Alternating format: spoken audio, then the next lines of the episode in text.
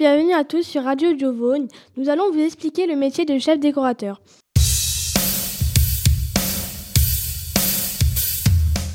Nous allons commencer par les études. Donc pour étudier ce métier, il faut faire un bac ou un BTS.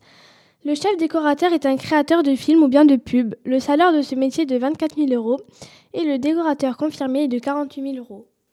Le décorateur doit aussi mériter le moyen technique pour donner vie à ses idées. Ce métier a beaucoup de goût dans ce domaine et ça retrouver les matériaux qui feront la différence.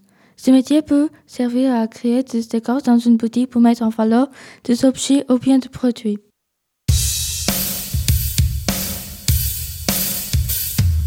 Merci de nous avoir écoutés sur Radio Giovanni. Au revoir.